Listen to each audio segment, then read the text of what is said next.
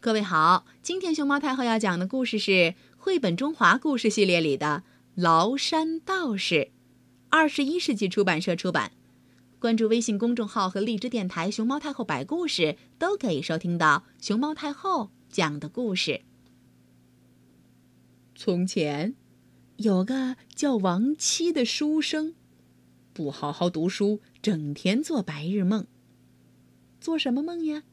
他看神仙故事看多了，老想着自己也能跟那些神仙一样，会腾云驾雾，会好多法术。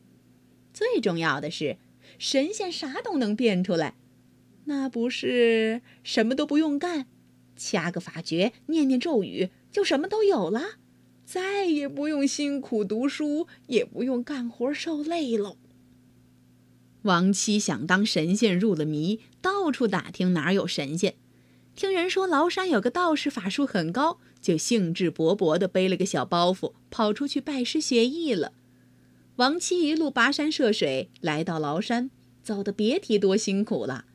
要不是想着学了法术就能万事无忧，差点半路就打退堂鼓。王七找到道观参拜道士，道士对王七说：“学我们道家的法术是很辛苦的。”你能吃苦吗？王七大声说：“为了学法术，我不怕吃苦。”道士收了王七做徒弟，可是没教他法术，只让他先去砍柴。王七很郁闷：“神仙也要砍柴吗？”去问问别的小徒弟。哦，原来有的已经在这儿砍了三个月的柴了。王七傻了眼。又一想，神仙是不是要考验我们呀？为了法术，我要坚持坚持。王七拎起斧头，和大家一起砍柴去了。砍柴的斧头真重，王七抡了没几下就抡不动了，手一软，斧头飞出去砸了脚面。哎呦，疼得王七抱着脚直叫唤。再砍几下，哎呦！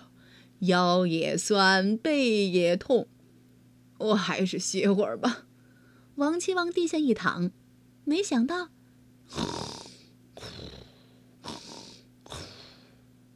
一下睡到了天黑。没砍到多少柴，王七只好捡了一些细枝子带回去充数。负责登记的道人看到王七抱了这么点细柴棍来交差，直皱眉头。就这样砍了几天柴，王七的手上满是血泡。他对着自己的手说：“手哦，手哦，要不是为了学法术，我怎么舍得让你吃这个苦哦？哎呦，在家里的时候油瓶倒了都不用扶，现在居然要天天砍柴，你好可怜呐！”一转眼，一个月过去了。道士还是让他们砍柴，法术一样也没教。王七待不住了，不想学法术了，想偷偷溜回家去。当王七路过大殿的时候，他看到道士和两个朋友在一起喝酒。道士用纸剪了个月亮，手一挥纸片就贴在墙上，变得像真正的月亮一样，发出皎洁的银光，把房间照得亮堂堂的。太神奇了！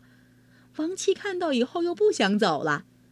正好这时候，一个客人说：“月光这么好，让徒弟们也一起来喝酒吧。”道士就把徒弟们都叫来了，王七也跟着进了大殿。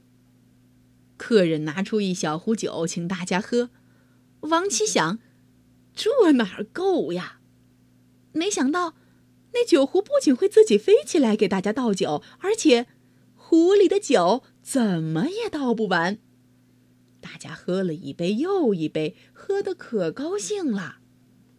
喝了一会儿酒，客人又提议，请仙女来给我们唱歌跳舞吧。道士说。好啊！他拿起一根筷子，朝墙上的月亮扔过去，就见月亮里立刻飘出来一个小小的美人儿。一落地就变成了一个大美女。仙女挽着高高的发髻，穿着美丽的纱裙，一边唱歌一边翩翩起舞，舞姿美妙极了，大家都看呆了。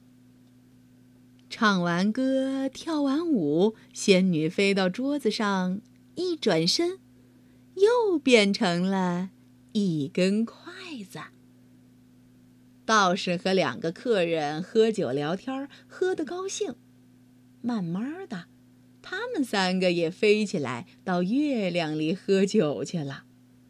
王七看得目瞪口呆，羡慕极了，心想：“不行，我不回家了，我要留下来学法术。”可是呀，王七的决心太不坚定了，他坚持着砍了一个月的柴，又坚持不下去了。他找到道士，说想回家。可是回家之前想学一个法术，道士笑眯眯地说：“嗯，你想学什么？”王七说：“点金术。”道士摇摇头说：“需砍柴挑水三十年呐。”那腾云术，二十年；变幻术，十年。最后，王七苦着脸说。那我能学什么呀？穿墙术行不行？道士点点头说：“嗯，这个可以教给你。”道士教给王七一段口诀，告诉他：“念着口诀，快步穿过墙，就可以了。”王七念熟了口诀，试了两次，嘿，自己真的能穿墙啦！王七美滋滋的想。穿墙术也不错呀，不能变出金银财宝、美酒佳肴，我可以穿墙到别人家去拿嘛。道士好像知道王七在想什么似的，对他说：“千万不能心思不正，否则法术就不灵了。”王七满口答应，实际上一点儿也不信，抱着自己的包袱，匆匆离开了。王七兴冲冲的回到家，一进门就喊：“娘子，娘子，我学会了法术，我要发财了！”妻子不相信，王七说：“不信，我试给你看啊！”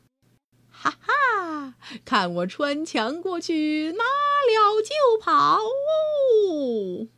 呼尼玛尼玛咚呐呼！